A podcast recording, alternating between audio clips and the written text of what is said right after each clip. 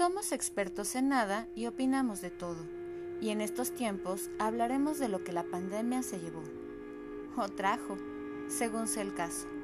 ¿Y tú? ¿De qué lado estás?